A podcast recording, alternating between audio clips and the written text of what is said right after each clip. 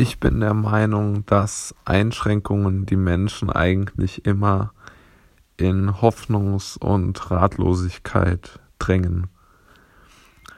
Denn wenn man sich anschaut und so die persönlichen Geschichten sich anhört, dann fühlen sich doch die meisten Menschen, wenn sie eingeschränkt sind, sehr unwohl.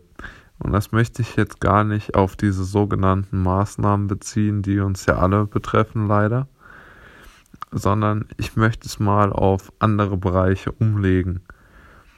Wenn jetzt beispielsweise jemand äh, in die Schule gehen muss und dort warten muss, äh, bis der Unterricht vorbei ist, der ihn nicht interessiert, dann ist er ja auch eingeschränkt. Und das wirkt sich auch negativ auf die Lebensqualität von der Person aus. Oder man kann auch andere Beispiele ziehen.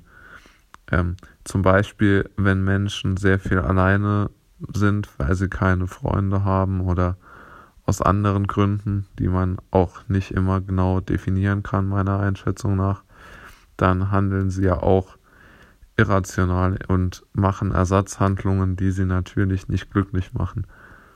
Entweder beginnen sie ähm, exzessiv Computer zu spielen, fernzusehen, YouTube-Videos zu schauen, werden handysüchtig, und äh, begeben sich äh, in den Abwärtskreislauf der Dopaminsucht oder sie verfallen gleich ähm, Alkohol, Drogen und ähnlichem.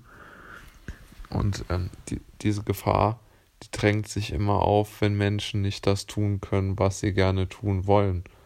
Und das nicht aus äh, Faulheit oder so, was natürlich auch passieren kann, dass man sich einfach nicht aufraffen kann, aber es kann natürlich auch passieren, dass man einfach seinen Willen nicht durchsetzen kann. Und ich bin ja, und habe auch da die Befürchtung und bin auch überzeugt, dass viele dann zu äh, Hilfshandlungen greifen, die langfristig gesehen sehr, sehr schlimme Folgen haben können.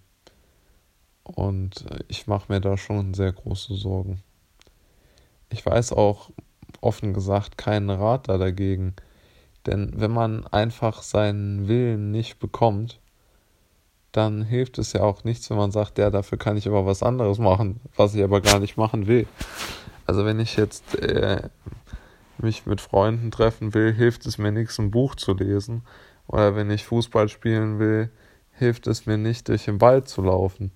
Das sind einfach Dinge, die ja nichts miteinander zu tun haben und die man deshalb auch als, als Ersatzhandlung äh, überhaupt nicht ähm, ja, als, als sinnvoll erachten kann, weil das eine sich ja von dem anderen diametral ähm, unterscheidet.